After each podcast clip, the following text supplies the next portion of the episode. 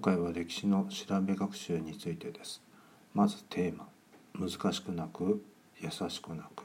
自分の興味のあるものに着目して決めましょう。調べるポイントですが図書室。図書館。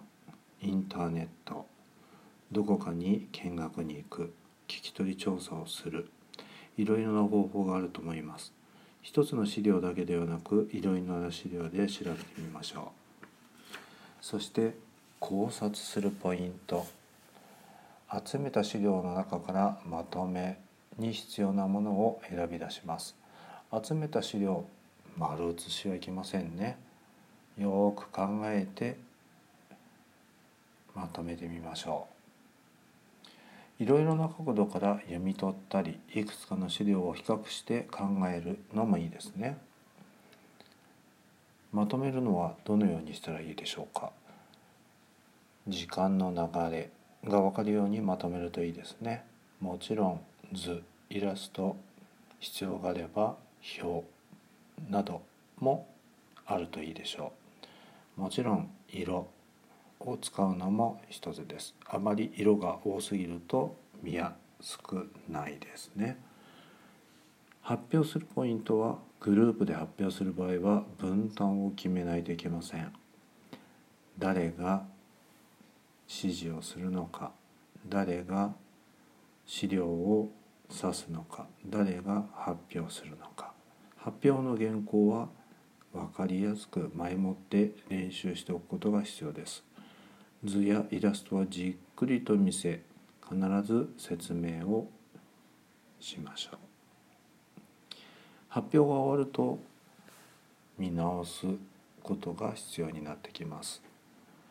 感じたこと疑問に思ったことをまとめておくといいでしょう。発表の途中でも同じことが言えます。調べる中でさらに調べてみたいことがもし出てきたらメモをしておきましょう。別の機会に調べてみるといいでしょうね。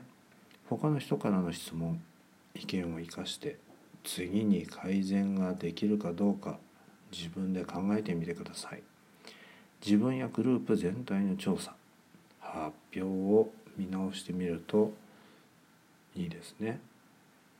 失敗したも次に生かせばいいのです。大きな声で聞き取りやすい発表だったでしょうか。テーマの設定はきちんと理由がはっきり伝えられたでしょうか？テーマについて十分調整ができたでしょうか？聞き取り調査。失礼はありませんでしたか？聞く人の興味を引くような工夫がありましたか？個人の努力グループの協力の成果がよく現れていたでしょうか？こんなことをチェックポイントとして一つの紙に点数にしてみるのも一つかもしれません一言コメントなどがあるといいですね。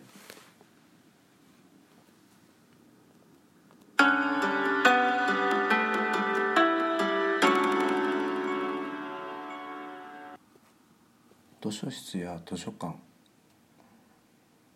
それを利用するときには分類がありますこの分類を見ながら本を探すといいでしょう。歴史上の出来事を調べるには百科事典歴史辞典年表などがいいですね。時代や年代から調べるためには年表。人物は地名を調べるときは人名辞典地名辞典などを参考にすると良いでしょう。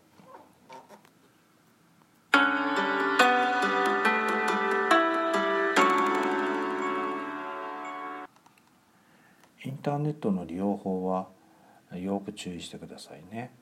検索キーワードを入力するだけで短時間で多くの情報を手に入れることができますがきちんと何を調べたのかメモをしておくことが大切です地方公共団体とか教育委員会のホームページには身近な地域の歴史を調べる時に役立つ情報がいっぱいあります。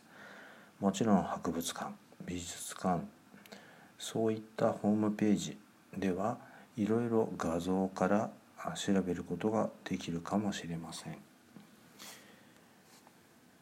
ただインターネットは説明に偏りがあったり個人的な意見が書いてあったりすることもあります。できるだけ著作権法に違反してしまわない。個人的な意見を見つけ参考にしない。得られた情報を正しく選択分析すること。鵜呑みにしないということをよく注意してインターネットを利用しましょう。気軽にググってはいこれで出来上がりっていうのは良くないですね。